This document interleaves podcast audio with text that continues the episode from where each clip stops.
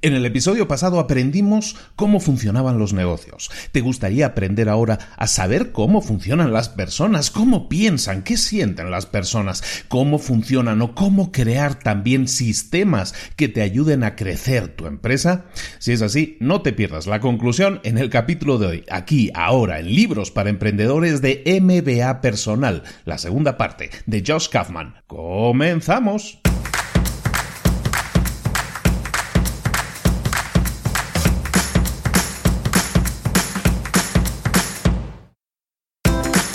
Bienvenidos al podcast Libros para Emprendedores. Para alcanzar el éxito en cualquier negocio que quieras emprender, debes formarte, debes estudiar, aprender para emprender. Y para ello, no hay nada mejor que un libro.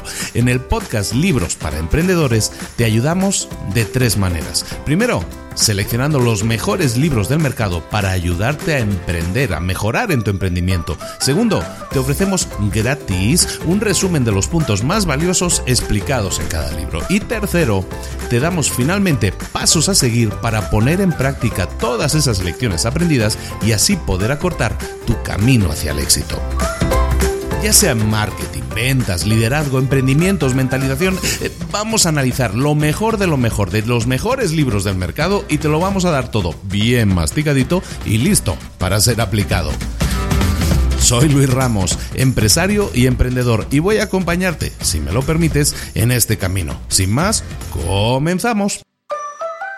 Muy buenas a todos, bienvenidos una semana más a Libros para Emprendedores. Lo que vamos a hacer esta semana es nada más y nada menos que terminar con el libro que empezamos la semana anterior. En el episodio anterior hablábamos del MBA personal, un libro de Josh Kaufman, un señor que empezó haciendo un blog, un tipo que es un consultor de negocios, que tuvo tanto éxito que lo que hizo fue crear este libro. Este libro es como un compendio, como un resumen de las mejores ideas de los mejores libros de negocios. Él tiene una lista que va manteniendo y que desde hace muchos años tiene activa en su página web y que te lazo también aquí en, las notas del programa. En esa lista tienes los 100 libros básicamente más importantes de negocios siempre según su criterio, y, los tiene agrupados por, pues, por marketing, por ventas, por todas esas cosas, ¿no? Entonces ahí puedes encontrar de marketing, pues a lo mejor los 5 o 6 mejores libros de ventas, los 5 o 6 mejores libros, ¿no? De gestión, de negocios, todo eso, ¿no?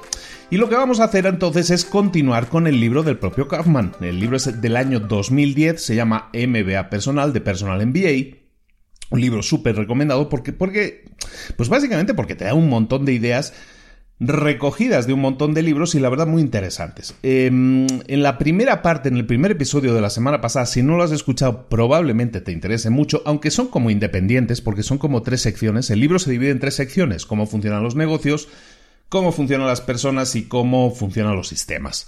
En la semana pasada que vimos el capítulo, lo, más grueso del libro, que era cómo funcionan los negocios, hablamos de cómo crear valor, cómo entregar valor, hablamos de marketing, de ventas, de finanzas. Lo que vamos a hacer esta semana es continuar con la segunda y con, la segunda y con la tercera parte. La segunda parte, cómo funcionan las personas, cómo funcionan entre comillas, ¿no? Y cómo funcionan los sistemas, que es el último módulo. Entonces, en estos dos módulos vamos a ver y vamos a empezar ya, si queréis, con cómo funcionan las personas. Para entender cómo funcionan las personas, en el libro se divide en, tres áreas importantes. La primera, la mente humana, la segunda, trabajar contigo mismo y la tercera, trabajar con otros. ¿De qué estamos hablando en cada una de estas áreas? Pues básicamente en la mente humana lo que vamos a ver, que vamos a ver ahora mismo ya, es en este módulo lo que vamos a ver es cómo piensa la gente y cosas que te pueden resultar interesantes como herramientas para conocer más a la gente, porque es importante conocer cómo piensa la gente, porque si tú entiendes cómo, piensa la gente, te es más fácil, estamos hablando siempre de empresas, de crear contenido, de crear valor, de dar valor a esas personas, porque puedes crear ese valor y entregarlo a la gente de acuerdo a sus necesidades y de la forma en que ellos lo entienden. Toda persona tiene necesidades, tiene carencias también. Entonces una empresa, al final, su objetivo no es ganar dinero, el objetivo de una empresa. El objetivo debe ser dar valor a la gente. El dinero va a ser un premio, va a ser un resultado de eso. Pero si tú entregas valor a la gente, si tú entiendes a la gente y entonces sabes de sus carencias, de sus necesidades, y tú, pues de alguna manera, le, le das un resultado, le das algo que esa persona necesita, el dinero va a ser una consecuencia. Ya entrando de lleno, ahora sí, en la primera parte que sería la mente humana, de lo que vamos a hablar es un poco del comportamiento de la gente, cómo se comporta la gente o, cuáles son los comportamientos normales de la gente. Eso nos puede servir, como hemos visto, para muchísimas cosas dentro de la empresa.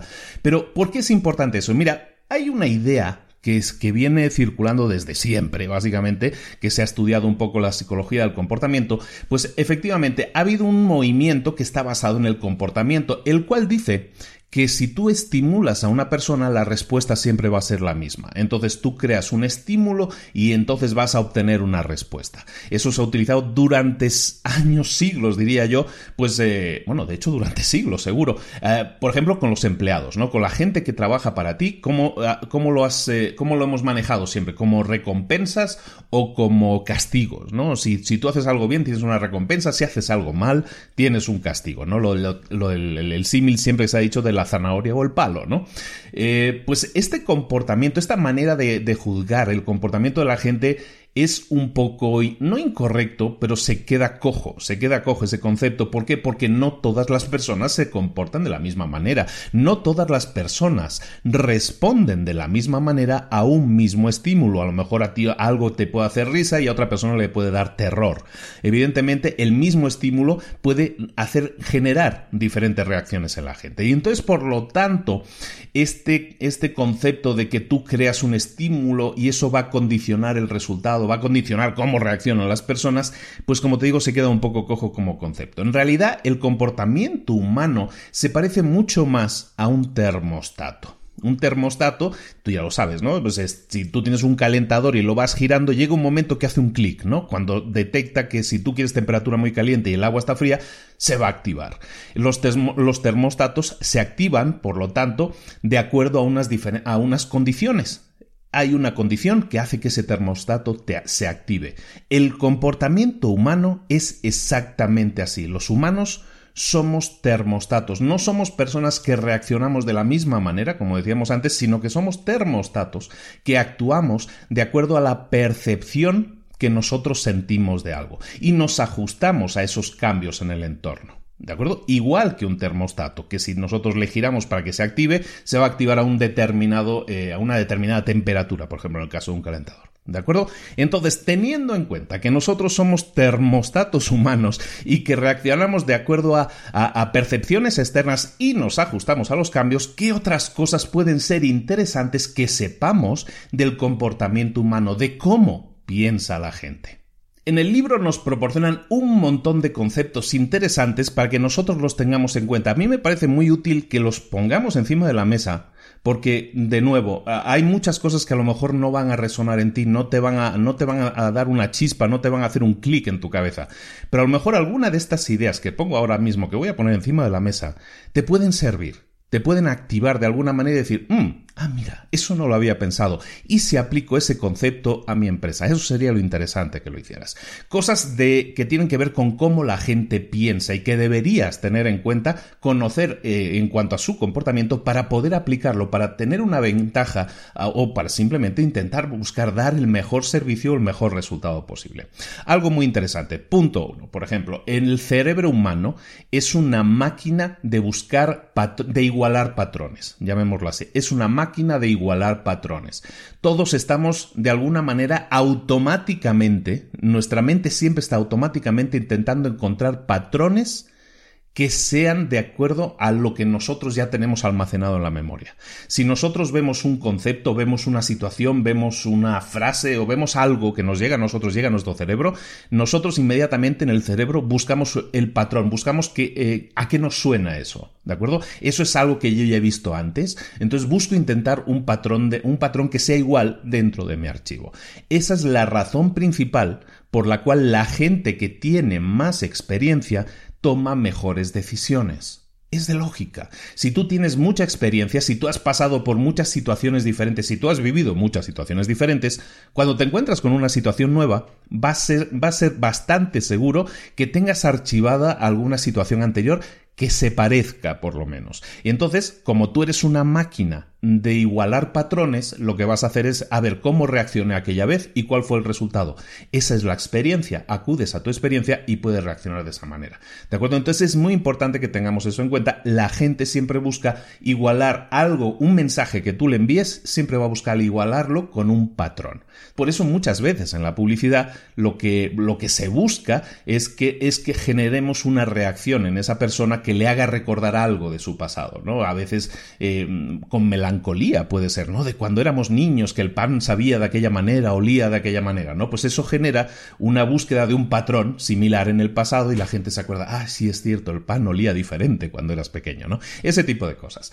Otro punto interesante. Segundo, la mente humana es muy buena para ser estimulada. La mente está diseñada para ser estimulada. Hablábamos de estímulos eh, eh, externos eh, y eso puede generarnos estimulaciones mentales o imágenes mentales. ¿A qué me refiero con esto? Si tú eres capaz, como decíamos hace un segundo, con el tema del, olor del pan, ¿no? Cuando éramos chicos, que, el, que el olor del pan era diferente, olía más, ¿no?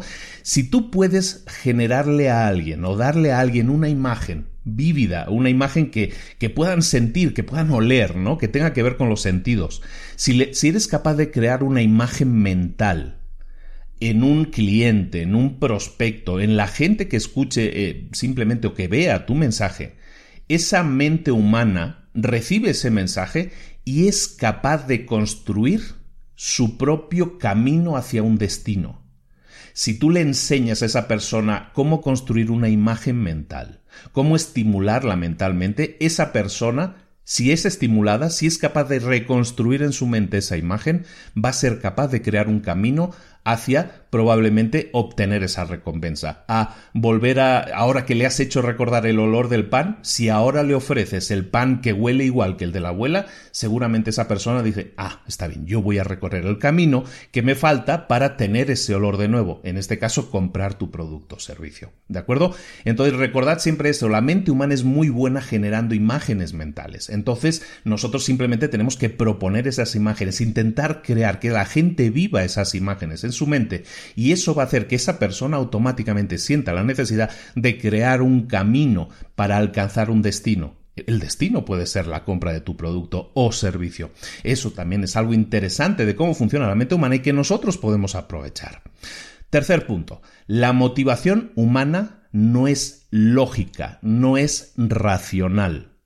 La mente humana es una mezcla de un montón de cosas, pero no es racional, no es lógica. Cuando la gente dice es que yo soy muy racional, yo soy muy lógico, sí, pero tú eres una mezcla de cosas, no eres solo racional. Lo que te motiva a hacer algo, lo que te motiva a ti a hacer algo no tiene por qué ser lo mismo que le motive a otras personas. Pero, y este concepto que te voy a dar es importantísimo porque se repite en un montón de libros de negocios, es que la motivación de las personas siempre se activa más si corremos peligro de perder algo que si tenemos que trabajar para conseguir algo.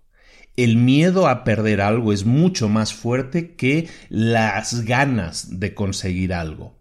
Entonces siempre las amenazas van a ser más importantes para una persona que las oportunidades. Ten eso también en cuenta. Por eso, cuando tú ofreces un producto, esto trasladado al mundo de la empresa, cuando tú ofreces un producto y das una garantía de devolución, por ejemplo, eso es muy importante. ¿Por qué? Porque le estás eliminando la amenaza a esa persona. ¿Cuál puede ser la amenaza? ¿Y si compro ese producto y no funciona? ¿Y si lo compro y no me gusta? Cuando tú le dices eh, que lo puedes devolver el producto sin ningún problema, entonces le estás eliminando a esa persona ese conflicto, ese miedo a la amenaza, a algo que no funcione, el, miedo en ese caso a lo mejor a, tirar el dinero. ¿De acuerdo? Entonces es muy importante que la motivación humana entiendas que funciona mucho más, funciona de los dos aspectos, ¿eh? o sea, los dos funcionan. El tema de, de que tú le des una oportunidad a alguien de ser mejor, de progresar, de crecer, eso evidentemente actúa como un gran motivador, pero es mucho más motivador una amenaza. El miedo a perder algo es mucho más fuerte en una, persona y le puede motivar a no hacer cosas. Por lo tanto, de nuevo, y como hemos puesto en el ejemplo, si tú tienes una empresa y quieres eliminar los miedos que pueda tener alguien a la hora de comprar tu producto o tu servicio, entonces tienes que actuar, tienes que ofrecer algo que mitigue ese miedo. Siempre lo hemos dicho y siempre lo vamos a decir, es importantísimo, por lo tanto, que hables siempre con tus clientes, que hables con tus prospectos, que los entiendas, que los encuestes, que los entrevistes que les des incluso un premio por dejarse entrevistar. Eso es importantísimo porque entonces empezarás a conocerlos mejor y a lo mejor te vas a dar cuenta, mira, yo no sabía que estas personas tenían miedo de que el aparato no les fuera a funcionar. Vamos a hacer algo para que ese miedo ya no sea fundado, ya les vamos a quitar ese miedo esa objeción, si lo quieres, en unas ventas le pueden llamar objeción, pero eso tiene que ver con la naturaleza humana. Entonces, cuando las personas tienen miedo, vamos a actuar de manera que intentemos quitarle ese miedo. Otro punto muy, muy importante, a la toma de decisiones. La toma de decisiones. Siempre que pienses en un cliente, siempre que pienses en un, en un mercado, vamos a llamarlo así, siempre que pienses en un público, tú tienes un producto y quieres llegar a un mercado, a un público. Si vas a tomar decisiones que tengan que ver con cómo te vas a comunicar con esa gente, siempre personaliza, siempre personaliza los resultados de tus decisiones y de tus acciones. Siempre imagina que le hablas a una persona. En marketing hablan del avatar, del cliente ideal, ¿no? Lo podemos llamar de mil formas, pero al final siempre tienes que pensar que tú le estás hablando a una persona única, aunque tu público sea de, de millones de personas. Tú tienes que hablarle a una única persona. Cuando tú hablas a una única persona, entonces puedes concentrarte en las necesidades de esa persona, en los problemas de esa persona, en las amenazas que siente esa persona. Cuando tú dices, es que mi mercado es de millones de personas, quiero hablarle a millones de personas. Cuando le hablas a millones de personas, no le hablas a nadie. Si, si lees libros, por ejemplo, de hablar en público o practicas, siempre lo comentamos, Toastmasters, por ejemplo, te apuntas para aprender a hablar en público, que es muy económico y lo, recomendamos siempre. Si tú lo haces, siempre te van a enseñar, y eso lo hacen en cualquier curso, en cualquier libro también de, que tenga que ver con oratoria, con hablar en público, es que tú vayas siempre posando tu mirada sobre una única persona. Tú no le hablas al, al mundo, tú no hablas a la mirada perdida en el infinito. A lo mejor estás en un auditorio con 300 personas. Tú lo que vas a hacer es recorrer los ojos de cada una de esas personas. Y cada frase se la vas a decir a una persona. Y cada vez que tú tengas esa conexión con una persona, de la mirada, y tú termines una frase, vas a ver que esa persona se siente como que le estás hablando a ella únicamente. ¿Por qué? Porque le estás hablando a ella, porque le estás mirando a los ojos. Esta forma de comunicarte personalizada no solo afecta la forma de cuando tú estás dando un discurso o hablando en público, sino también cuando creas mensajes publicitarios, cuando creas mensajes que tienen que ver con cómo me comunico con mi cliente. Si estoy sentado delante de cinco clientes o de una familia, tengo que mirarlos a los ojos, tengo que mirarlos uno a uno. Mis mensajes en cuanto al marketing, mis mensajes en cuanto a las ventas, mis mensajes cuando esté hablando en público, siempre van a ir dirigidos a una única persona. Eso va a hacer que te puedas concentrar en enviar ese mensaje a esa persona.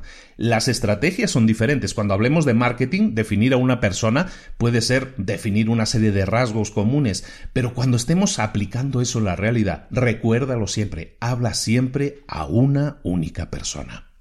Otra cosa muy importante, otro punto muy importante, dado que a la gente le gustan los patrones, como estábamos viendo en el primer punto, sin darse cuenta, la gente siempre está haciendo eh, asociaciones mentales. Ese es otro concepto muy interesante, las asociaciones mentales. La publicidad se beneficia de eso constantemente. Si tú pones un anuncio de cerveza, siempre, o un anuncio de alcohol, o un anuncio de desodorante, siempre vas a tener a mujeres eh, súper guapas, a hombres que tienen un montón de confianza en sí mismos.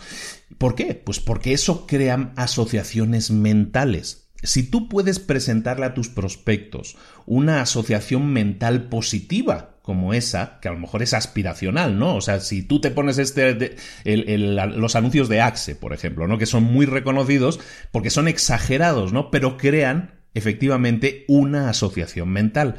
Que cualquier persona, cualquier chico, por muy, por muy poco musculoso que sea, por muy poco guapo que sea, si se pone Axe, resulta que está, está rodeado de mujeres. Evidentemente es una exageración. Y ellos juegan con el humor en eso también. Pero están creando esa asociación mental que te sirve para que cuando tú vayas al supermercado y veas los 800 desodorantes, veas también Axe y te des cuenta de que, ah, sí, con Axe, mentalmente tú habías generado una asociación mental por la cual tú te imaginabas que eras ese chico rodeado de mujeres.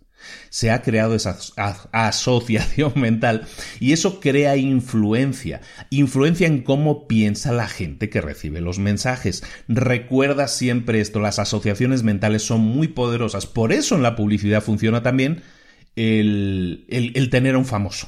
Cuando tú tienes a un famoso en la publicidad, estás creando una asociación mental. Si ese famoso toma eh, Pepsi Cola, por ejemplo, Pepsi hizo durante muchísimos años y siempre lo ha hecho, eh, ha buscado famosos para asociar la marca. ¿Por qué? Porque es una marca que es la marca número dos y entonces siempre tiene que estar batallando por crear asociaciones mentales para Coca-Cola es mucho más fácil porque es la número uno, pero la número dos que tiene que hacer crear asociaciones en la gente diciéndole es que Beyoncé o Michael Jackson o quien sea toman Pepsi, ¿no? Y es por eso que las asociaciones eh, mentales que se crean cuando tú puedes conseguir a un famoso funcionan muy bien también, ¿de acuerdo? Y eso tiene que ver con la psicología y con la mente de la gente.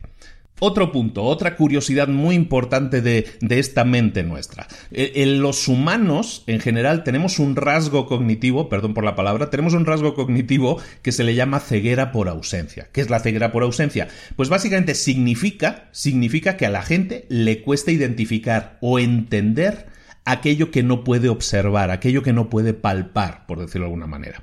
¿Cómo nos afecta este rasgo cognitivo? ¿Cómo nos afecta esta forma de pensar de las personas? Pues muy sencillo. Si tú tienes un producto, un servicio, tú tienes una empresa, recuerda siempre esto, porque tiene que ver con la forma en que piensa la gente. Si tú vendes un producto que lo que hace es em, limpiar aquello que está sucio, por ejemplo, un detergente que limpia ropa sucia. Es mucho más fácil en mostrarle a la gente el funcionamiento. van a venir a tu memoria ahora mismo decenas de miles de anuncios de, detergente que muestran al niño que se ha manchado de chocolate y lo, lo limpiamos con Ariel o lo limpiamos con lo que sea. Está claro, ¿no? Es mucho más fácil mostrarle a alguien en la suciedad y el efecto que tiene tu producto en esa suciedad, el resultado, que es una limpieza. ¿De acuerdo? Ahí no hay ceguera por ausencia, se lo estás enseñando. Pero es mucho más difícil de vender y esto que te sirva también a la hora de definir productos o definir servicios o definir los resultados que dan tus productos o servicios, es mucho más difícil vender un producto que, por ejemplo, en este caso, que, que previene que algo se ensucie. Por ejemplo, imagínate que tú inventaras un spray que si se lo pones a la ropa, resulta que no, no se adhiere la suciedad, no se pega la suciedad, no se mancha nunca. Es decir, tú puedes tener una camisa blanca, le, le plantas este producto y eso hace que esa camisa permanezca blanca para siempre. Ese producto, aunque parezca mucho más maravilloso, resulta que es mucho más difícil de vender. ¿Por qué? Porque hay una ceguera por ausencia latente en nuestras mentes, entonces si nosotros no somos capaces de demostrar que esta camisa no se mancha y, yo la limpio, sino que nunca se va a manchar, eso es mucho más difícil de vender. Por lo tanto, siempre que estés buscando vender algo, siempre va a ser más productivo para ti generar o describir beneficios en positivo, beneficios inmediatos, formas concretas y específicas de que un usuario, de que un cliente pueda experimentar todos sus problemas potenciales resueltos con un producto o servicio. ¿De acuerdo? Es muy importante que entiendas esto porque es algo que no se puede cambiar, es la forma en que la mente de las personas está, está cableada, está programada. ¿De acuerdo? Otro punto interesante. Las percepciones siempre están influenciadas por la información del entorno. Cuando tú ofreces algo, cuando tú muestras algo, cuando tú vendes un producto, la persona que ve ese producto está influenciada por el entorno. ¿Eso qué significa? Por ejemplo, si yo tengo una tienda de ropa y estoy vendiendo un traje de 300 dólares, si yo pongo ese traje de 300 dólares a la venta y la gente pasa por el escaparate y lo ve, va a decir, uy, qué traje tan caro. Pero, ¿qué pasaría si yo pusiera ese traje y en el entorno del traje, es decir, al lado, pongo un traje de 3.000 dólares? Tengo el mío de 300 y al lado pongo otro de 3.000 dólares. ¿Qué sucede? Que entonces el de 300 dólares parece barato. El de 300 dólares hasta parece una, una ganga, 10 veces más barato que el otro. Entonces, que te quede claro, las percepciones siempre influencian nuestra información eh, de acuerdo al entorno. Siempre vas a poder vender más un producto si lo comparas con otro más caro. Siempre. Eso funciona así. Entonces la, percepción siempre está influida por el entorno. Entonces intenta no poner productos solos, sino siempre comparativamente con otros productos y de esa manera vas a ver que te resulta mucho más fácil venderlos. Otro punto interesante. La escasez. La escasez es decirle a alguien solo quedan tres unidades solo quedan dos productos. Me acuerdo que una vez estuvimos haciendo un servicio de, creación de un plan de marketing para una, empresa que vendía eh, edificios, apartamentos en un edificio. Le dijimos, le estaba costando venderlo, le dijimos, mira, vamos a probar una estrategia súper simple, vamos a aplicar la escasez, un elemento de escasez. Y el elemento de escasez fue básicamente poner una lona, una lona horizontal que decía quedan 24 apartamentos, quedan 22 apartamentos. Lo que íbamos haciendo era cambiamos el número y cada día prácticamente había un cambio de número. Ese, esa lona que estaba en el edificio, es un edificio de veintitantos pisos, pues ese edificio, esa lona se veía mucho. Entonces, cada día al lado de él, por la avenida, que pasan una avenida de, de, ocho carriles, pasan un montón de coches, miles de coches todos los días. Y todos los días esos coches veían, ¡pum!, 24 quedan 24. Mira, todavía les quedan 24. Ay, caray, ya solo les quedan 22. Ay, mira, 18 apartamentos. Oye, solo les quedan 6 apartamentos. Vamos a ir a verlos inmediatamente. Introducir un elemento de escasez, y no me refiero a a mentir, sino a, decir la verdad, pero darle escasez, darle un límite en el tiempo, darle un límite en las unidades que, que, podemos vender de un producto o servicio, o decir simplemente, pues la venta es durante el día tal, o la venta va a ser solo durante este fin de semana, o la venta termina a medianoche, lo que sea. Eso es introducir un elemento de escasez. Es decir, la gente no lo puede comprar cuando quiera, sino que tiene que comprarlo en un determinado lapso de tiempo o mientras haya unidades. El elemento de escasez en tus ofertas anima a la gente a comprar ahora. Si a veces te das cuenta de que tienes un producto o servicio y la gente entra y lo ve y le gusta y le llama la atención, pues perfecto, qué bien, ¿no? Parece que funciona, pero resulta que eso no se traduce en ventas. Entonces introduce un elemento de escasez. Eh, reduce las unidades que tienes en exposición, como si solo te quedaran tres o tres últimas unidades o últimas unidades. ¿De acuerdo? Ese tipo de mensajes, aunque ya están muy usados, la verdad es que activan en nuestra mente la idea de urgencia. Y la urgencia hace que tengamos que comprar ahora. ¿Por qué? El, en inglés le llaman el FOMO. El FOMO es el Fear of Missing Out. Es el miedo a perderte algo, básicamente. A la gente le da miedo a perderse las cosas. a la gente le gusta saber que ha aprovechado una oportunidad. Entonces, para, para que tenga ese FOMO, para que tenga ese, ese miedo a perderse algo, tienes que generar un elemento de escasez en tu oferta. ¿De acuerdo?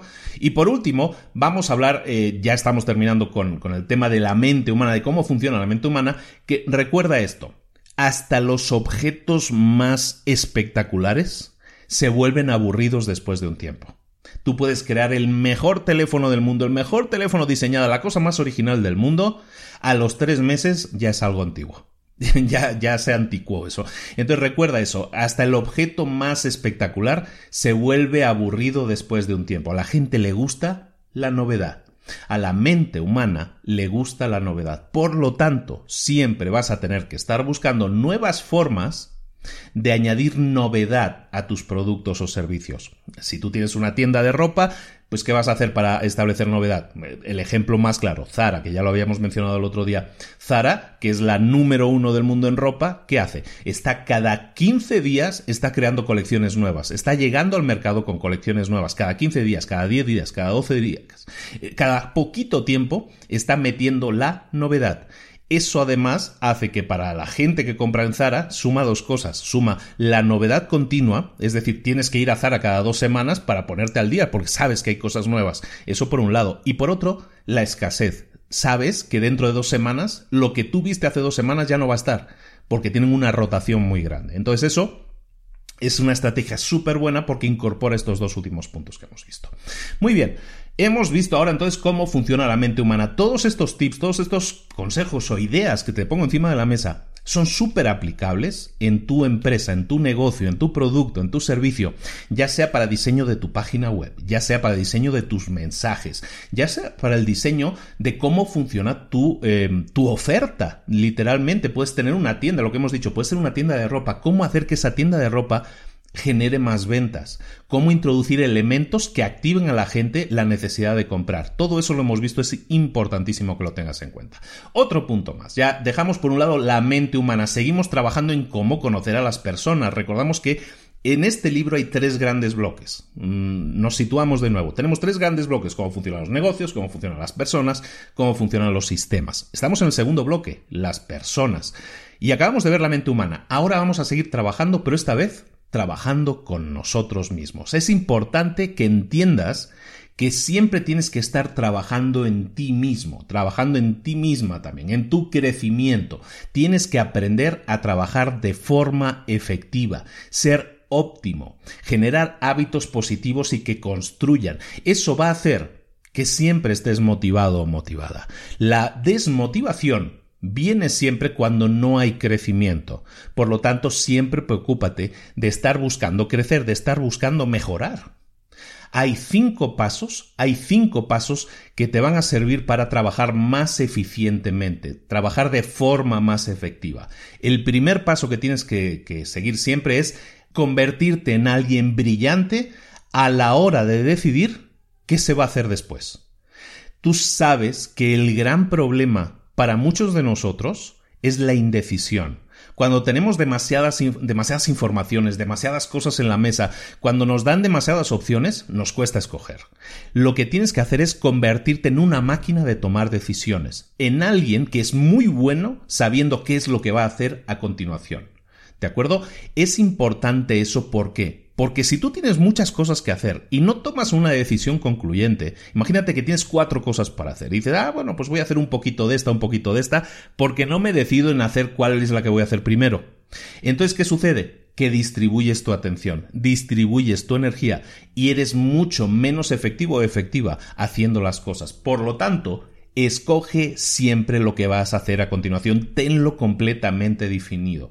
Y cuando lo hayas definido, cuando ya lo tengas definido, para eso funciona bien y hemos visto un montón de libros ya sobre el tema de definición de metas y todo eso, ten claro lo que vas a hacer en la semana, ¿no? Haz tú unas reuniones contigo mismo semanalmente, define lo que vas a hacer el lunes, el martes, el miércoles y de esa manera sabes que tienes dos o tres bloques de trabajo que los vas a dedicar a esas, a esas tareas concretas. Y luego, muy importante, cuando ya tengas claro qué es lo que vas a hacer, entonces distracciones, y falta de enfoque los quitamos del medio. ¿Cómo? Si tenemos que apagar el teléfono, lo apagamos. Si tenemos que apagar todos los teléfonos, los apagamos. Si tenemos que aislarnos en otro lugar, lo hacemos. Porque de esa manera vamos a ser mucho más efectivos a la hora de decir voy a terminar esta tarea. Porque no vamos a tener distracciones. Ese es el punto uno, cuando quieres mejorar el trabajo que tú puedes realizar. El punto dos, tienes que aprender a definir y a buscar conseguir metas.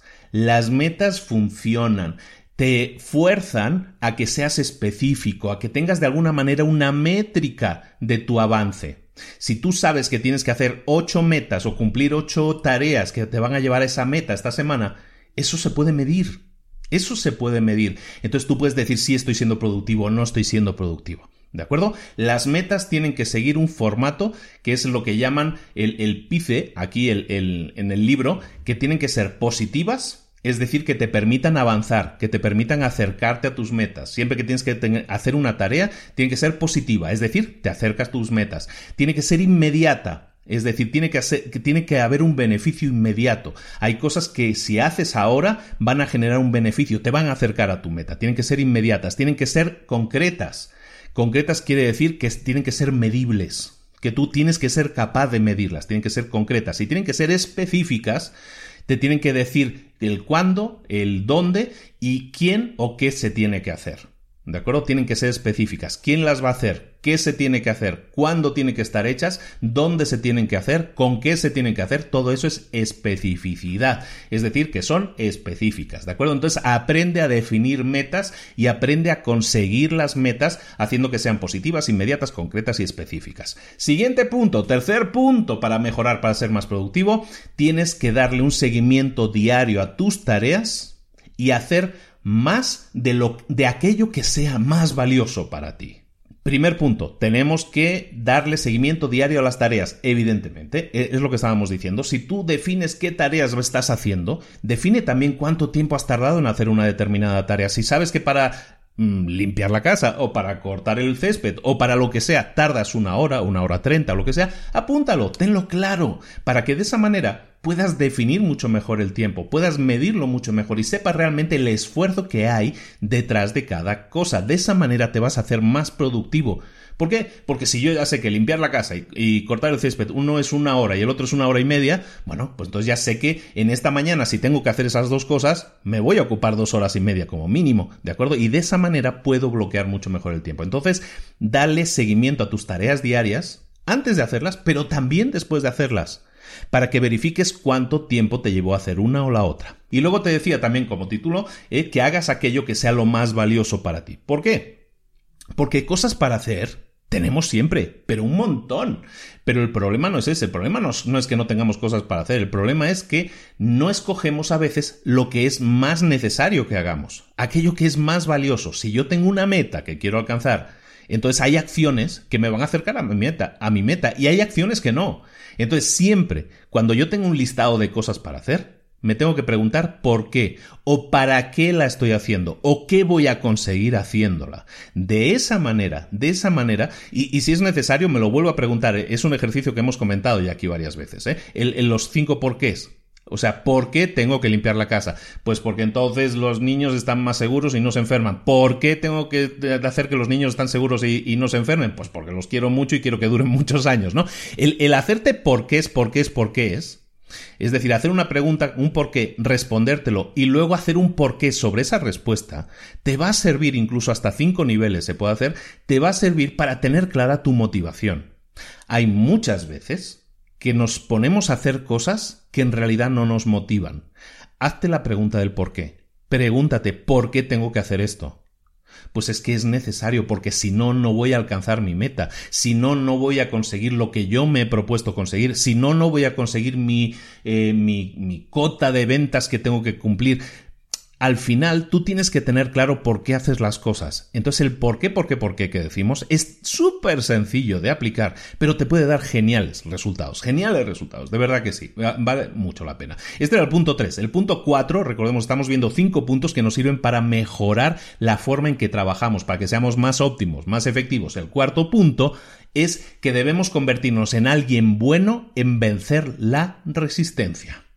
Cuando nosotros estamos trabajando en proyectos eh, complejos, en algo muy complicado, siempre vamos a encontrar excusas para no hacerlo. Ahora no quiero hacer algo, ay, es que hoy no me encuentro bien, hoy es que me he mareado, hoy es que me desperté cansado, hoy es que no siento que sea tan importante. Siempre tenemos que poner excusas. ¿Por qué? Porque lo que tenemos delante a lo mejor es una montaña tan grande, es un proyecto tan grande y tan complejo que decimos, ya no me apetece. ¿De acuerdo? ¿Por qué? Porque el reto se ve demasiado grande. ¿Cómo, ¿Cómo eh, suplir ese problema? ¿Cómo hacer? ¿Cómo poder batallar contra la resistencia? Definiendo acciones concretas. Lo hemos hablado muchas veces, también en el otro podcast, sobre todo mucho en Mentor 365. Hablo de eso, ¿no? De que tienes que agarrar esas metas, esas cosas que quieres conseguir y dividirlo en tareas más pequeñas. Las tareas más pequeñas posibles.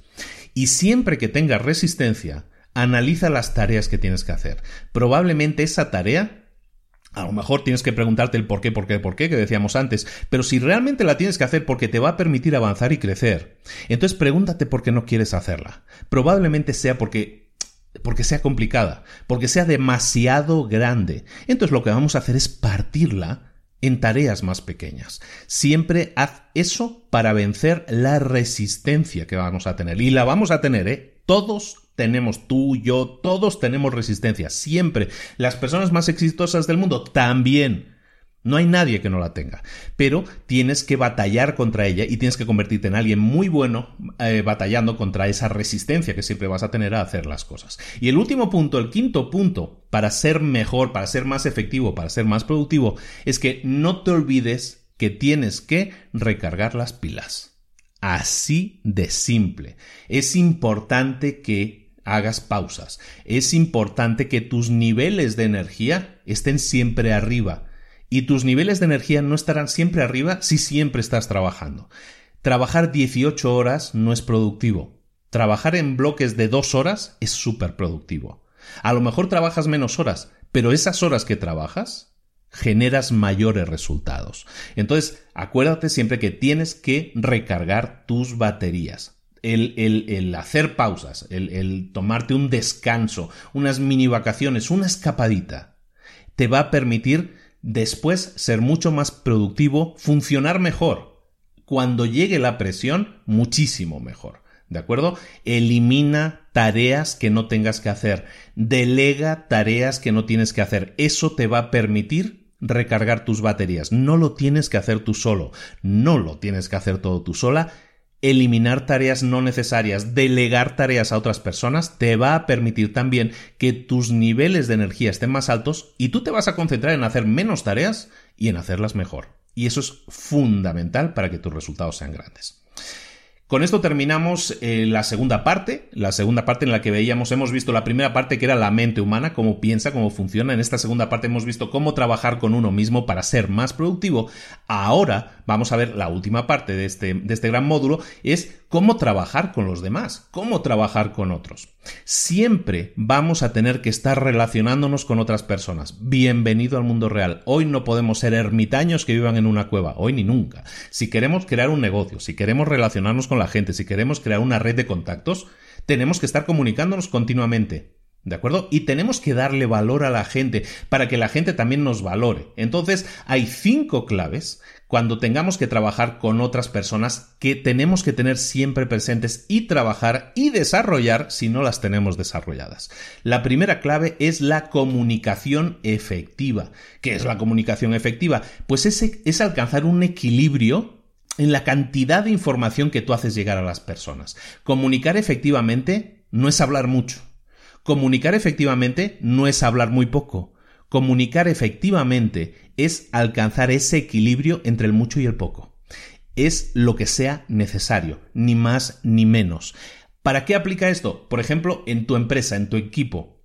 Siempre ten el equipo mínimo posible. ¿De acuerdo? Cuanto más pequeño sea tu equipo, más fácil será que la comunicación sea directa, sea efectiva, sea fluida. Y de esa manera tú también vas a poder enseñarle a esas personas, paradójicamente, a que sean mucho más autónomos, a que tomen decisiones autónomas, siempre mediante la comunicación. Siempre busca ese equilibrio de ni mucho ni poco, sino lo única, lo estrictamente necesario. ¿De acuerdo? De esa manera la comunicación va a ser mucho mejor. Hay innumerables casos. A mí me ha tocado con, con coaching en empresas, con jefes que se sienten, los jefes son complicados ¿eh? en general, pero con jefes que se sienten, ¿sabes? Un, diamante en bruto, ¿no? Entonces, y dejan, no dejan de hablar, no dejan de hablar y no dejan hablar tampoco. Eso no es un signo de un buen jefe y hay que trabajarlo, hay que trabajar en esa comunicación efectiva porque nos va a ayudar en nuestra relación con los demás. Pues si es con tus empleados, van a ser más efectivos. Si es con tus clientes, van a escucharte mejor y tus cierres y tus ventas van a ser mejores si tu, comunicación es efectiva. Ese es el primer punto, ¿no? Para el tratamiento con los demás, para, eh, para mejorar en la relación con los demás. Segundo punto, debes ganarte siempre la confianza de la gente. Tienes que mostrar agradecimiento. Te aconsejo, aunque ya nos han dicho que no se escucha muy bien, pero se ha hecho todo lo posible con el audio. Escucha la, entrevista que hicimos hace unas semanas con Cipri, Quintas, en las que habla de networking. Y, habla precisamente de eso, ¿no? De, dar las gracias, de ser cortés, de respetar a los demás. Eso te permite ganarte la confianza de la gente. ¿De acuerdo? Cuando tú le asignes a un empleado una tarea, Explícale por qué esa tarea es importante, por qué de esa tarea dependen otras cosas. La relación que hay dentro del gran esquema de tu empresa es lo que significa esa tarea para esa empresa. Cuando tú le explicas a una persona que lo que está haciendo es realmente importante, a esa persona la haces sentir importante. Cuando te tomas el tiempo de hablar con esa persona, la haces sentir importante. Y de esa manera también es como te ganas la confianza de esa persona, acercándote a ella, explicándote explicándole el propósito que hay detrás de tus acciones, explicándole por qué tomas las decisiones que tomas y que las tomas de acuerdo a eso. Eso hace sentir a la gente importante y eso no te coloca en un nivel inferior, tu jefe que me estás escuchando, al contrario, te coloca en un pedestal, porque la gente te respeta y confía en ti. En la guerra, en toda la historia de la humanidad, las batallas eran lideradas por generales y las batallas eran ganadas por generales en los que sus soldados confiaban. Ganarte la confianza de la gente va a hacer que alguien luche hasta perder la vida por ti. Gánate, por tanto, su confianza. El tercer punto importante en el trato de la gente es que siempre tienes que crear tantas opciones como se pueda, tantas opciones como puedas crear. Siempre tienes que, eh, que intentar buscar opciones alternativas. Por ejemplo, un caso concreto, si tú tienes un conflicto, un problema, una situación complicada con un cliente, en lugar de quedarte bloqueado en el problema, intenta siempre buscar opciones, buscar, buscar alternativas. Le llaman pensar fuera de la caja, ¿no? Como dicen en inglés. Al final es buscar las más opciones posibles, buscar alternativas que sean diferentes, que sean creativas. No centrarte en el problema, no centrarte en el conflicto, sino en ver, en pensar, en dar un paso atrás y ver en perspectiva cuáles son las opciones que tenemos. Cuando nosotros nos centramos, siempre que enfrentemos un problema, siempre que enfrentemos un problema, si nos ponemos a pensar en las opciones que tenemos y no en el problema en sí, entonces el problema se hace cada vez más pequeño. Tomamos distancia, tomamos perspectiva con respecto al problema, lo vemos desde una distancia y empezamos a ver cosas que van apareciendo alrededor. Si nos centramos en un problema, nuestra, nuestra vista se nubla. Es como tenemos una, la visión túnel, ¿sabéis? Esa visión túnel que llaman, que es decir, que solo ves como en un circulito central. Pues eso es exactamente lo que pasa cuando nos centramos en el problema. Céntrate en crear tantas opciones como sea posible siempre que haya conflictos. De esa manera, también vas a hacer si eso lo haces, por ejemplo, con tu equipo, también les animas a que piensen de esa manera, siempre vas a crear expectativas más altas de que una persona se sienta más valorada, de que una persona se sienta que está contribuyendo también a ese equipo. Es realmente importante en el trato con las personas. Después, el punto cuatro, también muy importante, es que tienes que liderar con el ejemplo. Tienes que liderar con el ejemplo. Siempre tienes que, si tú le pides algo a alguien, si tú le pides compromiso a alguien, lo menos que puedes hacer es tener compromiso tú. Y aunque aparece una cosa tan lógica, la gente no lo hace. Y eso está mal. Tienes que liderar con el ejemplo. A la gente le encanta trabajar con líderes, con jefes que, que sienten que están a su lado, que sienten que son colegas, no jefes que están en las, eh, como si fuera, hablábamos de las guerras, que están en la trinchera también luchando, ¿no? Eh, eso es lo que hace que un jefe se sienta más cercano y más respetado. Si tú te encierras en tu oficina que está allá al fondo, en la que nadie puede entrar y cierras las persianas, Estás ahí en. Estás, te has metido en un huevo, te has aislado del mundo. Eso hace que pierdas credibilidad. La gente no te respeta así porque tú te pongas poco accesible. Al contrario, si tú lideras, pero siendo uno más, mostrándoles que tú también te puedes arremagar si fuera necesario, eso hace que te ganes el respeto de la gente. Y el último punto, el quinto punto, es que debes ser un buen gestor, un buen manager. Ser un buen gestor, ¿qué significa? Bueno, pues en la práctica simplemente significa que tienes que ser muy bueno o muy buena coordinando esfuerzos conjuntos. Tú tienes una meta, tu empresa tiene una meta. Ser un buen manager, ser un buen jefe, ser un buen gestor, implica que tú vas a tener una serie de recursos a tu alcance, personas, eh, eh, herramientas, todo lo que sean activos que permiten que tu meta se alcance. Tú, para ser un buen gestor, tienes que ser bueno creando un entorno productivo, asegurándole, dándole confianza, dándole seguridad a los recursos, a los activos que tiene, protegiendo a tu equipo de distracciones, dándoles las herramientas que necesitan, haciendo que su trabajo sea lo más cómodo posible.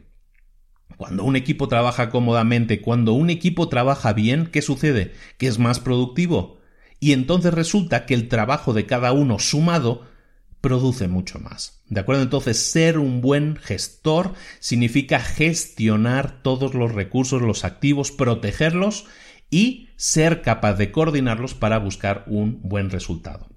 Otra cosa que hace un buen gestor es medir los resultados y aprender y analizar de los errores que se hayan cometido, cometido y también experimenta siempre para buscar nuevas formas de ser más óptimo y ser más productivo con aquello que esté haciendo. ¿De acuerdo? Esos son los cinco puntos para ser un buen un buen, eh, un buen, alguien que se relaciona bien con las personas. Con esto hemos acabado el segundo módulo del libro. El segundo módulo, recordemos, era el que eh, eh, se llama así, cómo funcionan las personas. Recordemos el primer módulo que vimos en el capítulo pasado, era cómo funciona una empresa. En este módulo vemos cómo funcionan las personas. Nos queda un último módulo, lo vamos a ver, vamos a intentar ser ágiles para no pasarnos mucho de tiempo.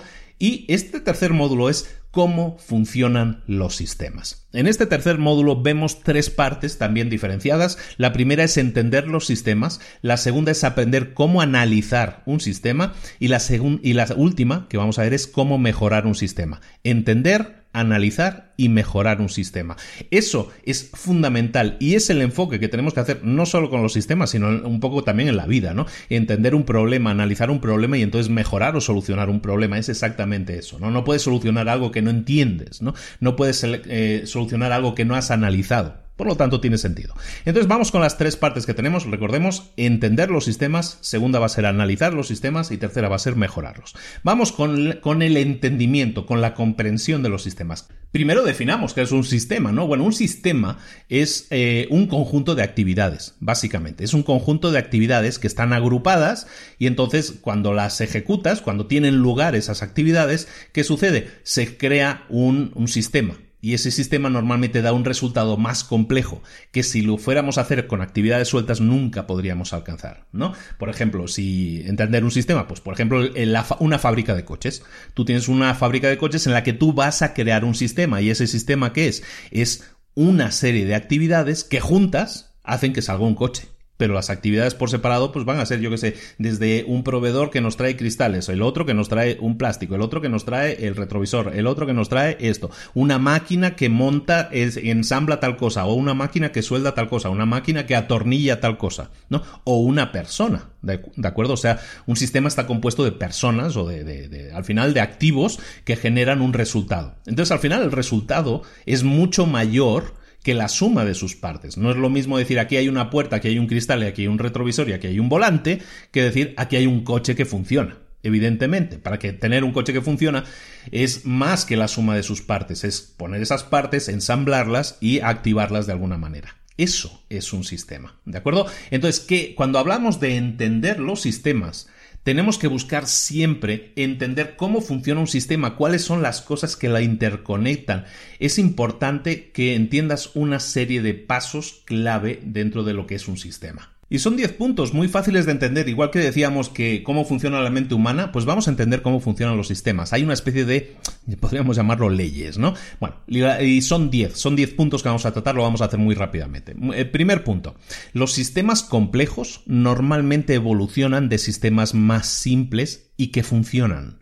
Y esto es clave, esto es clave. Tú no puedes crear un sistema o pretender crear un sistema muy complicado y muy complejo si no partes de un sistema simple primero y sobre todo de un sistema simple que funciona.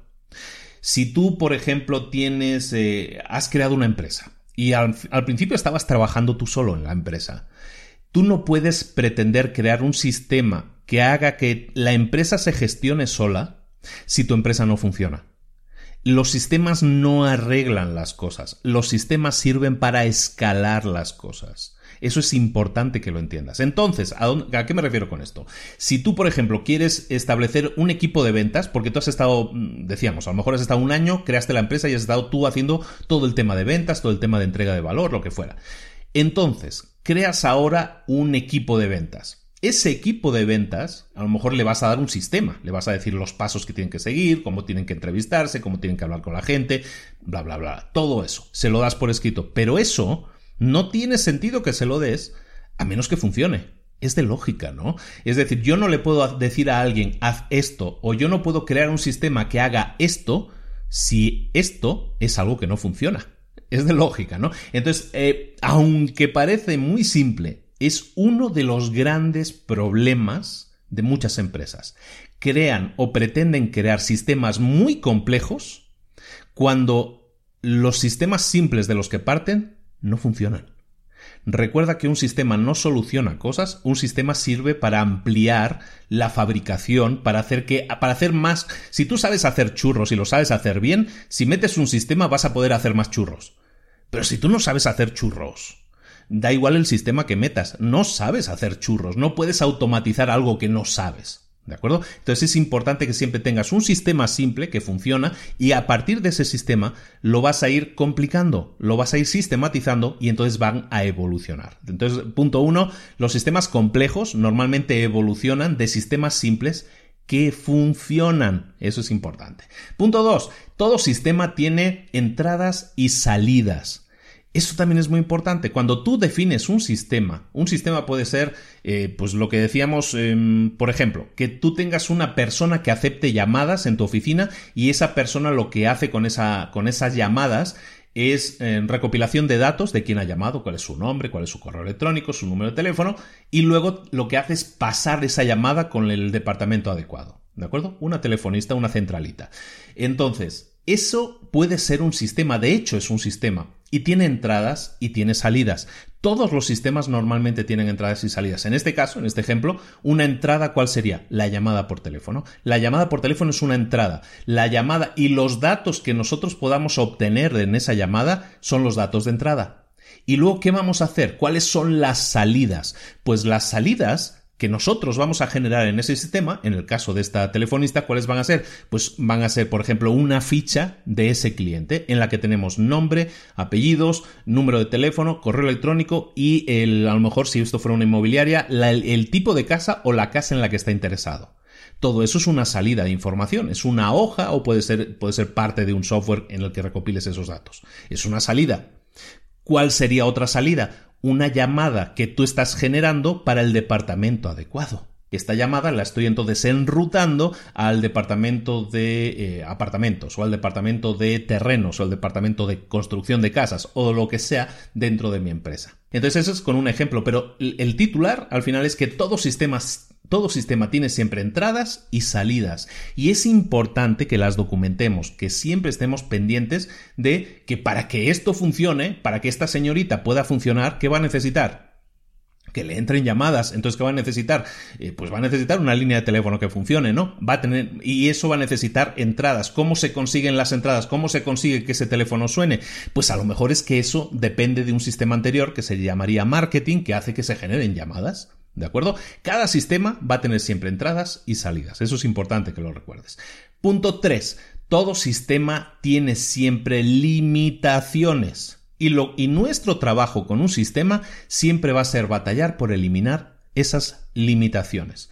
¿Por qué? Eh, sería más largo de explicar, pero existe una cosa que se llama la teoría de las limitaciones, que, que, que habla de eso, ¿no? Básicamente que siempre que tengas un sistema va a tener limitaciones y nuestro objetivo siempre trabajando con un sistema es trabajar para ir eliminando las limitaciones. ¿Cómo lo vamos a hacer? Siempre identificando aquellas que estén eh, interrumpiendo más el trabajo. Siempre vamos a... no podemos eliminar todos los problemas, todas las limitaciones. Siempre vamos a tener que centrarnos en una, eliminar esa que sea la más clave, la que, la que nos sirva para eliminar el mayor problema y de esa manera hacer que el sistema sea cada vez más fluido, sea cada vez mejor. Cuarto punto, los sistemas de negocios siempre funcionan con, se llama bucles de retroalimentación. Y detrás de ese nombre tan bonito, bucle de retroalimentación, de lo que estamos hablando es que básicamente en todo sistema de negocios siempre va a haber algún tipo de retroalimentación.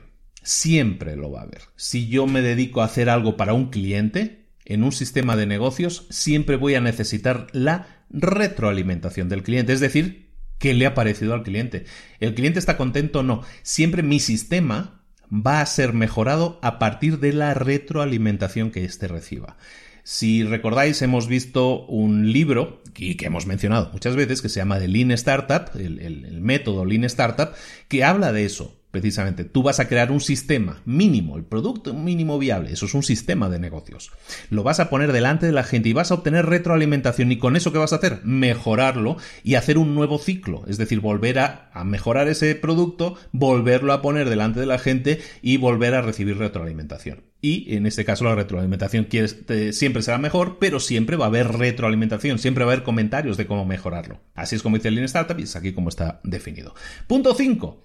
Punto 5. El entorno en el que opera un sistema es importante que lo entendamos también. Igual que hablábamos antes de la gente, que la gente, eh, por ejemplo, hablábamos de los trajes, ¿no? Decíamos, el traje de 300 dólares, si lo pones al lado de un traje de 3000, eh, la percepción es diferente. Bueno, pues en un entorno de un sistema, el entorno es importante. ¿De acuerdo? Todos los sistemas tienen influencias de otros sistemas. Siempre, ah, para que mi sistema funcione, yo voy a depender de otros sistemas. Por lo tanto, es importante que entienda el entorno. ¿De acuerdo? A veces, para los que hacen cosas que estén relacionadas con la química eh, o productos químicos, saben que en empresas y todo eso, la altitud es importante, porque si hay algún tipo de combustión, si hay más o menos oxígeno, eso afecta a la fórmula, ¿no? Entonces, ese tipo de cosas estar pendiente del entorno también puede afectar a un sistema. Eso es importante que lo tengamos siempre en cuenta. Punto 6. Las incertezas, los riesgos siempre van a estar presentes, aunque no sepamos cuáles son. No existe el sistema perfecto, no existe el sistema 100%, 100 perfecto. Siempre va a haber problemas, siempre hay problemas. Entonces, que lo sepas, que cuando creas un sistema no te estás creando un seguro y que con eso ya nunca vas a tener problemas. Siempre va a haber problemas. Lo que buscamos es que dentro de nuestro sistema tengamos la preparación para prevenir cosas que aún no conocemos para prevenir problemas que a lo mejor aún no se han presentado nunca. Construir nuestros sistemas teniendo en cuenta que puede haber problemas, que va a haber problemas, es también tremendamente importante, es esencial, porque pues es que estamos en el mundo en el que estamos y las cosas pasan, la tostada cae siempre por el lado de la mermelada, eso ya lo sabemos, entonces tenemos que tener eso muy presente. Siempre va a haber un problema, siempre va a haber un riesgo y tenemos que de alguna manera integrarlo dentro de nuestros sistemas. Punto 7. Nuestros sistemas cambian, evolucionan. Eso sucede siempre. Nuestros sistemas no son... Tú no defines un sistema y ese sistema se queda, eh, se queda hecho ya forever and ever. Normalmente no es así. La idea de un sistema es que siempre que tú lo creas lo vayas mejorando, lo vayas optimizando, que esa es la palabra. Mejorarlo, optimizarlo, básicamente es ir analizando cuáles son los resultados que está dando. Por ejemplo, un sistema puede ser el marketing de una empresa. Tenemos ahí el marketing de una empresa, ¿no? Las campañas de publicidad que hace esa empresa para captar nuevos clientes. A lo mejor tu campaña, tú te gastas mil dólares, esto genera eh, X anuncios en Facebook, por ejemplo, y eso te genera una serie de interesados. Tú puedes siempre optimizar ese sistema. Y optimizarlo va a ser, voy a probar con un anuncio nuevo. Voy a probar a poner en vez de una imagen de una chica, un chico. O en vez de una imagen de un chico, un niño. Y vas a ir probando cosas y de esa manera vas a ir optimizando porque te vas a dar cuenta de que, pues mira, si pruebo con esta imagen, resulta que esta imagen funciona mejor, o este texto funciona mejor, o este mensaje funciona mejor, o este producto o servicio funciona mejor, o funciona mejor este producto si se lo ofrezco a este tipo de mercado o a este otro. Todo eso es un análisis que tú haces siempre de un sistema. ¿Destinado a qué? A optimizarlo a mejorarlo, a que con los mismos mil dólares que te vas a gastar obtengas más clientes. Básicamente eso, eso es optimizarlo. ¿De acuerdo? Entonces todos los sistemas, recuerda, tienen que cambiar, tienen que evolucionar, tiene que ser así, no existe el sistema estático. Por mucho trabajo que te haya costado, siempre va a haber que estar cambiándolo, evolucionándolo. Punto 8. Ningún sistema existe por sí mismo, ningún sistema está aislado. Todos los sistemas son siempre interdependientes. Eh, con diferentes grados. Pero si tú tienes un sistema que es una fábrica de fabricar coches, una casa, una fábrica de hacer coches, eh, no es un sistema aislado. Ese sistema depende a lo mejor de, para operar depende de que haya electricidad. Depende de que haya gente, depende de que haya cámaras refrigeradoras o cámaras selladas. Hay siempre dependencias de otros sistemas. Si tú tienes un, hablamos de, refrigerador, si tú tienes una nevera, un refri en casa, ese refri es un sistema, es un sistema que está diseñado para mantener la comida, para conservar la comida. ¿De acuerdo? Ese es el objetivo. Pero ese sistema, que es el refri, que es la nevera, no existe en soledad. Depende de qué para funcionar. Depende de otro sistema. De un sistema que se llama red eléctrica. Y sin ese sistema, el refri, por muy bueno que sea haciendo sus cosas, sin electricidad no funciona. Por lo tanto, recuerda siempre que ningún sistema existe eh, de forma aislada, siempre tiene interdependencia de otros sistemas. Lo que buscaremos entonces es intentar reducir las dependencias que tengamos de otros sistemas. Si yo dependo para hacer mi campaña de marketing de un fotógrafo que no me ha entregado las fotos, yo tengo un sistema muy bueno de marketing, pero no funciona porque el fotógrafo no me ha entregado las fotos. ¿Por qué? Porque tengo una dependencia con un sistema externo, con una empresa externa. Y eso hace que mi, eh, mi, mi resultado no sea óptimo. Entonces, siempre que tú tengas un sistema, siempre que tienes un flujo de trabajo, tienes que definir también siempre las dependencias que tienes y vas siempre a analizar cómo puedo reducir esas dependencias. ¿De acuerdo? Punto 9 todo sistema eh, depende de personas, de gente para funcionar. Y siempre que tengas personas, hay un riesgo. el, el tener a personas siempre introduce un factor de riesgo. ¿Por qué? Porque estás expuesto siempre a la posibilidad de que esas personas que no son máquinas, y tenemos que entenderlo así, no como algo negativo, sino son como son, las personas no son máquinas y las personas pueden tener un día malo o pueden tener un día muy bueno. Entonces, a lo mejor puede haber días en que esas personas no entreguen su mejor versión, no entreguen su mejor trabajo. Y si esas personas están manejando un sistema o son parte de un sistema o su trabajo es parte de un sistema, entonces eso genera un riesgo, que es que el sistema no funcione con la de forma óptima, no funcione como debería funcionar, a lo mejor, y es porque hay personas y eso introduce un factor de riesgo. No es malo, es, es, simplemente es, ni es bueno ni es malo, es. Entonces que lo tengas en cuenta a la hora de diseñar sistemas. Un sistema tú puedes prever que funciona una determinada producción, es decir, la fábrica de coches, pues yo espero que funcionemos a razón de 80 coches nuevos por día. Perfecto. Pero Recuerda que hay personas ahí, ¿no? Por eso muchas veces en las fábricas de coches se elimina, siempre que ha sido posible, la, la, presencia humana. ¿Por qué?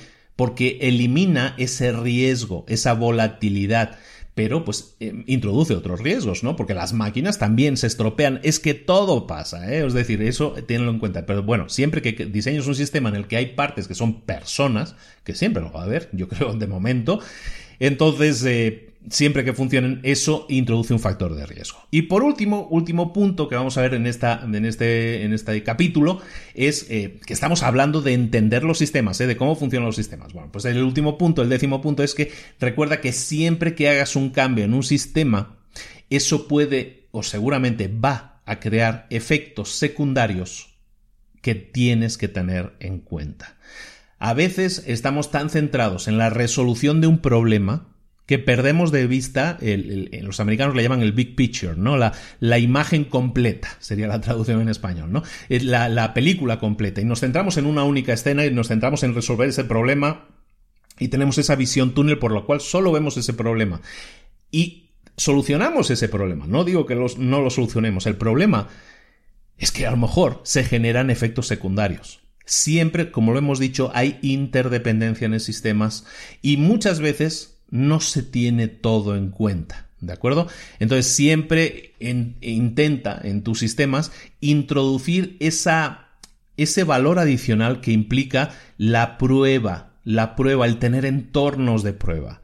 Muchas veces yo vengo de un entorno, yo de un entorno de trabajo, yo he trabajado en, en, IT que se llama, en, en, tecnologías de la información muchísimos años y estoy acostumbrado a trabajar con entornos de prueba y entiendo ese concepto de entornos de prueba pero que ahora que llevo muchísimos años trabajando en entornos eh, de empresariales, en muchos casos no existe el entorno de prueba. Hacemos un cambio y ese cambio se pone directamente eh, a la vista del cliente.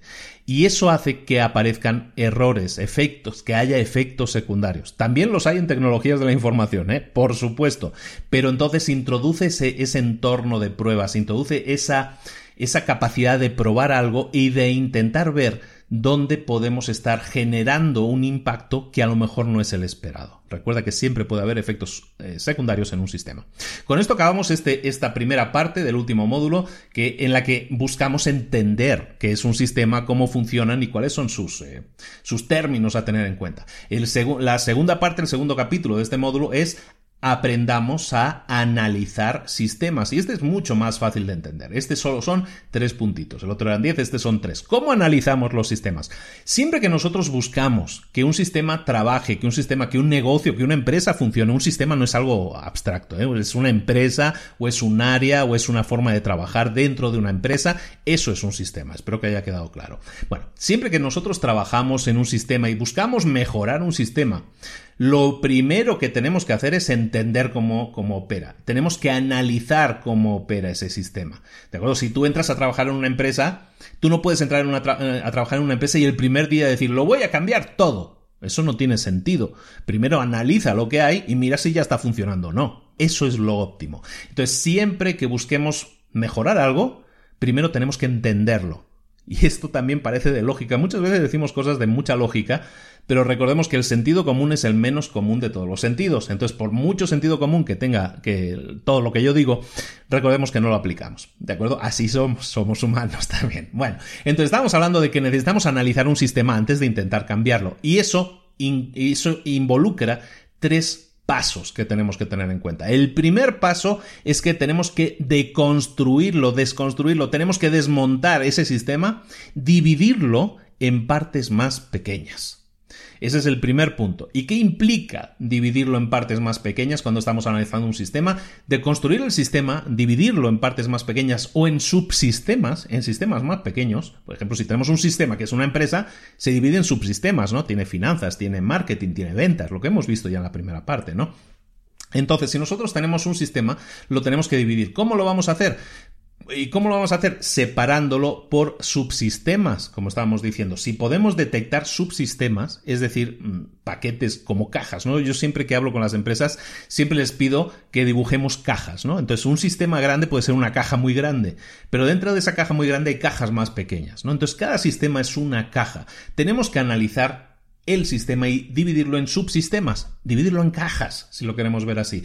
¿De acuerdo? Cuanto más simple sea la caja, más fácil será entender que, lo que estábamos diciendo antes, sus entradas y salidas, sus dependencias, todas esas cosas que hemos visto en la primera parte. Entonces, dividir un sistema en subsistemas o en partes más pequeñas, si lo queremos ver así, o en cajitas, crear diagramas en los que se vean las dependencias y todo eso, eso nos va a ayudar como primer paso a entender ese sistema. Recordemos que estamos buscando entenderlo. Entonces, siempre vamos a deconstruirlo, a dividirlo.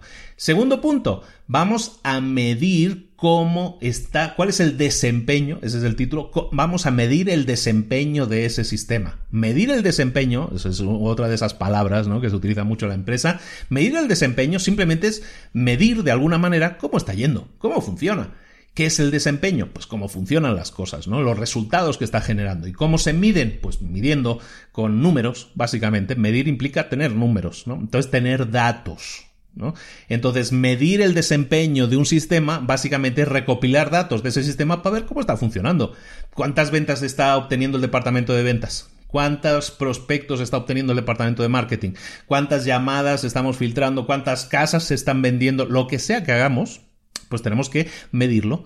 Porque si no lo medimos, nunca podemos mejorar. Existe la frase esa de que solo lo que se mide se puede mejorar. Y tiene mucho sentido, ¿no? Esto viene ya de, hace muchos, ¿no? Este viene de Drucker. De solo lo que se mide se puede mejorar. Si tú mides algo, puedes mejorarlo. antes, no sé si te acuerdas, puse un ejemplo de, de los anuncios, ¿no? Tú pones anuncios en Facebook para promocionar tu producto.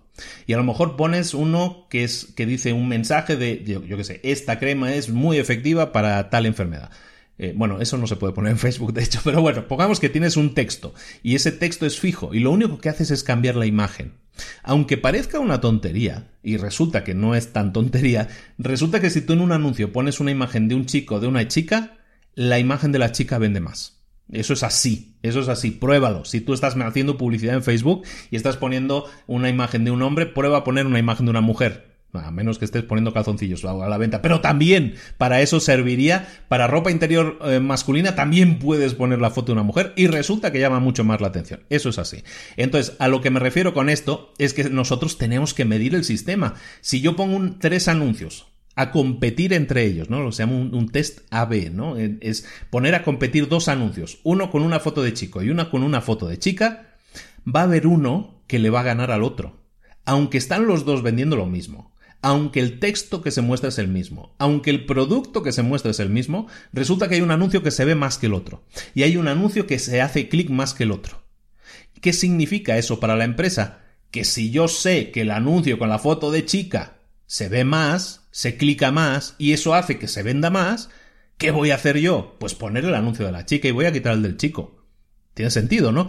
Pero ¿cómo puedo tomar esas decisiones? Primero tengo que entender el sistema, primero tengo que analizar los números y ver que si pongo un anuncio de chico lo hacen clic 100 veces y si pongo un anuncio de, chica hacen clic 500 veces. Entonces, esos son datos medibles que me permiten tomar decisiones sobre ese sistema, los cambios o mejoras que quiera hacer. Entonces, para tomar decisiones, siempre tenemos que ser capaces de medir lo que se mide, se puede gestionar. Último punto de esta parte para analizar un sistema es que tenemos que entender siempre cómo un componente interactúa con otro. Siempre hemos hablado eh, de que estamos en sistemas complejos, estamos creando sistemas complejos que interactúan unos con otros. En una empresa, siendo un sistema una empresa, eh, tenemos departamento de marketing, tenemos departamento financiero, tenemos departamento de ventas, tenemos departamento de administración, tenemos una serie de departamentos. ¿Son cajas independientes? ¿Son sistemas independientes? Sí, pero no. También interactúan entre ellos. El de marketing tiene que hablar con el de ventas, el de administración tiene que hablar con todos. Todos interactúan, el financiero también, ¿no? A lo mejor más con el de ventas. Bueno, todo eso implica que todos los componentes en un sistema interactúan entre ellos. Eso está claro. Entonces, siempre que tú tengas un sistema complejo en lo que haya módulos que interactúan unos con otros, tienes que conocer todos los componentes y cómo funcionan, cuáles son sus inputs o cuáles son, perdona, sus entradas y cuáles son sus salidas. ¿De acuerdo? Todo eso que hemos estado viendo en la primera parte. ¿De acuerdo? Entonces, eso es información vital. Las interacciones dentro de un sistema, las dependencias dentro de un sistema, siempre son básico que las conozcas. ¿Por qué? Porque son causalidades y son correlaciones. No me voy a liar mucho con eso. Pero básicamente, cuando algo sucede en un subsistema, eso puede afectar a otro sistema, como hemos visto antes, ¿no? Siempre los, subsistemas dependen unos de otros, interactúan unos con otros. Y yo no puedo tener eh, una chica que funcione bien atendiendo el teléfono si no hay llamadas de teléfono. Entonces, para eso necesita que funcione bien marketing, ¿no? Es, hay una causalidad, hay una correlación entre esas dos cosas, ¿de acuerdo? Entonces, eso, cuando nosotros analicemos un sistema, hemos estado viendo de que primero tenemos que conocerlo, tenemos que dividirlo en pequeñas partes, ¿no? Esos subsistemas. Después tenemos que ser capaces de medirlo, era el segundo punto. Y el tercer punto es que tenemos que analizar las relaciones y dependencias que hay entre todos esos módulos para que nosotros, una vez lo entendamos, podamos tomar decisiones. Y tomar decisiones es el último punto que vamos a ver en este libro. En este caso, tomar decisiones sobre un sistema siempre las tomamos con una única meta, que es mejorarlo. El último capítulo del libro trata sobre cómo mejorar los sistemas. Para mejorar los sistemas, lo que vamos a utilizar es uno de estos tres acercamientos o puede que incluso una combinación de uno, dos o tres de estos, eh, de estos acercamientos. El primero, el obvio, la optimización. Si yo quiero mejorar un sistema, lo que puedo hacer es optimizarlo. ¿Qué es optimizar? Optimizar es enfocarse en que el resultado sea el máximo posible, el mejor posible. Si yo hago una campaña de marketing y mi objetivo es que la gente haga clics en mi anuncio, como decíamos antes, me, optimizar mi anuncio significa que me voy a centrar en ver cómo consigo que más y más gente haga clic en el mismo anuncio. Si yo me gasto 100 dólares y obtengo 100 clics, ¿cómo puedo hacer para obtener 120 y aumentar, optimizar un 20%? ¿De acuerdo? Entonces, eso siempre implica, siempre que nosotros busquemos optimizar algo, lo que tenemos que identificar, esto, aquí viene otra de las palabras de moda que tienes que decir sí o sí y quedas muy bien, siempre se queda muy bien si dices esta palabra, tienes que identificar cuáles son tus KPIs. tus KPIs, tus es que lo iba a decir en inglés, tus KPIs. Eso queda mucho mejor todavía. KPI significa Key Performance Indicator o son indicadores claves de desempeño. Los KPIs, es que lo, tienes que poner en inglés. Si quieres quedar bien, tienes que ponerlo en inglés y no decir KPIs, como he dicho yo, sino decir KPIs. Entonces, que te quede claro. Siempre que quieres optimizar algo, tienes que identificar cuáles son tus eh, indicadores clave de desempeño, tus KPIs. Y tus KPIs significa que tienes que darle seguimiento a los resultados y cómo tus cambios impactan en esos resultados. Por ejemplo, estábamos hablando hace unos segundos de los clics, ¿no? Teníamos una campaña de publicidad en Facebook con una foto de un chico y una foto de una chica. Y entonces, nosotros, ¿cuál es nuestro KPI en ese caso? Pues la cantidad de clics que la gente hace en nuestros anuncios. Yo puedo mejorar mi sistema, puedo optimizar mi sistema probando. Voy a probar con la foto de chico y la de la chica. Las pongo a competir y resulta que la de chica obtiene cinco veces más clics los clics, en este caso, son el indicador que me está diciendo que la foto es mejor, la de la chica, que la del chico. Aunque a mí me guste infinitamente más la foto del chico porque es mi hijo o lo que sea, da igual. Al final, el KPI, el indicador que hemos utilizado, que en este caso es el resultado, que son los clics, nos dice que no, que por muy guapo que sea tu hijo, lo que tienes que hacer es poner la foto de la chica porque te va a vender más. ¿De acuerdo? Normalmente en el tema de la optimización también se utiliza mucho y te recomiendo que revises, si no lo has hecho, el libro del 80-20, ¿de acuerdo? La ley de Pareto y todo eso, el método del 80-20, que es el, episodio 2, creo, si no recuerdo mal, de este, de este podcast, ahí puedes ver eh, cómo utilizar el método del 80-20 dentro de una empresa. Es exactamente en la optimización donde lo vas a hacer. ¿Qué es el método del 80-20? Para el que no lo sepa, versión rápida en dos frases, es eh, cuando tú tienes eh, acciones que generan un resultado, siempre hay un 20% de las acciones que generan un 80% de los resultados. Entonces, siempre que queramos generar muchos cambios muy rápidamente, lo que tenemos que hacer es centrarnos siempre en el 20% de las entradas que generan el 80% de las salidas o resultados. ¿De acuerdo? En el caso de una de este anuncio que estamos diciendo, pues a lo mejor imagina que tuviéramos cinco anuncios a prueba, ¿no? Uno con una chica, otro con un chico, otro con un niño, otro con un perro y otro con una familia. Son cinco fotos diferentes. Las ponemos a competir y resulta que la que funciona mejor siempre va a ser por un 80%, es una de ellas. A lo mejor es la de la chica. Perfecto. Entonces escogemos la foto de la chica y metemos toda nuestra inversión en esa y eliminamos las otras. Eso es enfocarnos en el 20% que nos va a generar el 80% de los resultados. ¿De acuerdo? Eso es la ley de Pareto, la ley del método del 80-20. ¿De acuerdo? Revísate, es un gran episodio, como todos, pero ese libro fue el número 2 por una razón y es que es uno de mis libros favoritos también. Muy bien, estamos hablando de acercamientos. Queremos mejorar, mejorar la empresa, mejorar nuestro sistema. Un método es la optimización, el que hemos visto, ¿no? Medimos y mejoramos. El segundo método es eliminar la fricción.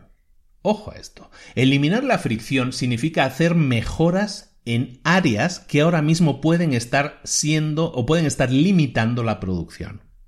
Fíjate que aquí no vamos a hacer cambios, sino que a lo mejor vamos a eliminar o cambiar cosas. A lo mejor son pequeños cambios, pero que eliminan la fricción. Imagínate que tú tienes una empresa en la que hay 10 eh, personas y que un papel para que se apruebe tiene que pasar por 10 personas pero hay una de esas personas, la persona que está en el punto 7, resulta que es o va muy despacio, o no sabe, o no tiene los medios, o no está nunca. Y resulta que lo que era un sistema que funcionaba muy bien y una hoja iba de mesa en mesa súper rápido, pero siempre llega a la mesa 7 y se atasca ahí. El sistema tiene 10 pasos y en el paso 7 se atasca algo. Mejorar en este caso los resultados de la empresa no quiere decir vamos a crear un sistema nuevo. Simplemente quiere decir detectar dónde hay el problema, detectar dónde está la fricción y hacer un cambio. En vez de cambiar todo el sistema, porque claro, si no lo analizáramos, ¿qué pasaría? Ah, mira, este sistema de los 10 pasos no funciona, no funciona, siempre es muy lento. Pero si lo analizas y te das cuenta de que solo es una pequeña parte la que está generando el bloqueo, si la eliminamos, la cambiamos o la corregimos, ¿qué sucede? Que todo ese sistema ya funciona bien. Porque ya funcionaba bien, el único problema es que se estaba creando una fricción un problemita que bloqueaba el resultado.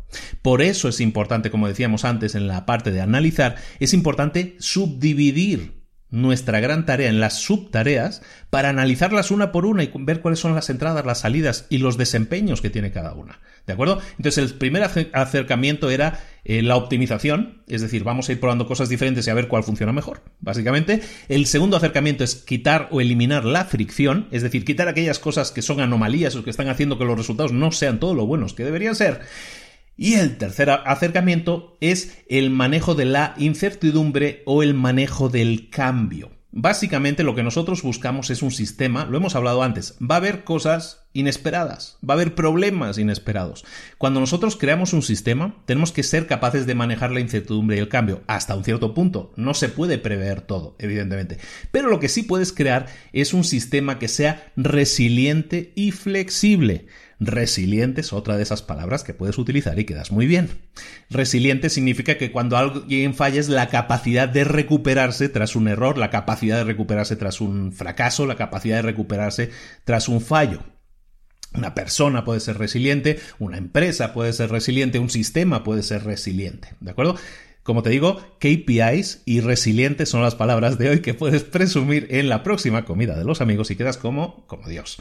Bueno, resiliencia y flexibilidad. Es, nosotros buscamos tener eso en una empresa y eso suena muy bien. Son palabras que suenan, como decimos, muy bien para decirlas en una, en una cena de amigos, pero ¿cómo se consigue eso? ¿Cómo se consigue la resiliencia? ¿Cómo se consigue que un sistema sea flexible? Un sistema se convierte en resiliente normalmente cuando funciona de forma fluida y tiene, no tiene deudas, no tiene activos. Una empresa funciona bien si tiene activos, si no tiene deudas, si no tiene dinero que tiene que devolver. Lo mismo con un sistema, una maquinaria. Una maquinaria es resiliente cuando funciona bien siempre, cuando siempre está bien engrasada, ¿De acuerdo? En diferentes industrias lo podemos medir de diferentes maneras, pero la resiliencia es la capacidad de que tiene esa máquina de levantarse tras un fallo. Y hay máquinas que a lo mejor dices, es que dependen de la energía eléctrica, como decíamos antes, el refrigerador depende de la energía eléctrica, pero yo puedo hacer mi sistema resiliente de la siguiente manera. Si se va la energía eléctrica, mi refrigerador dejaría de funcionar, ¿verdad? Pero ¿cómo lo puedo hacer resiliente? Pues voy a crear un sistema alternativo de energía para que en el caso de que falle la electricidad, lo que voy a hacer es que salte automáticamente ese sistema alternativo de energía, que puede ser con gasolina puede ser con un motor o con una batería. Y de esa manera, a lo mejor se va la luz durante una hora y en vez de perder toda la comida que se me descongeló, como tengo un sistema resiliente, resulta que cuando se fue la luz, saltó mi automático que mantiene funcionando a mi sistema. Eso hace que mi sistema sea resiliente. ¿De acuerdo? Por lo tanto, siempre tenemos que tener sistemas en empresas de, tecnología, lo saben muy bien, sistemas de backup, sistemas de reemplazo también, sistemas de copias de seguridad. Todos esos sistemas, si nos centramos en tenerlos, vamos a ser capaces de manejar esa incertidumbre, ese cambio que hemos ido mencionando en el capítulo de hoy, que puede suceder, que pueden suceder cosas que no, que no teníamos previstas.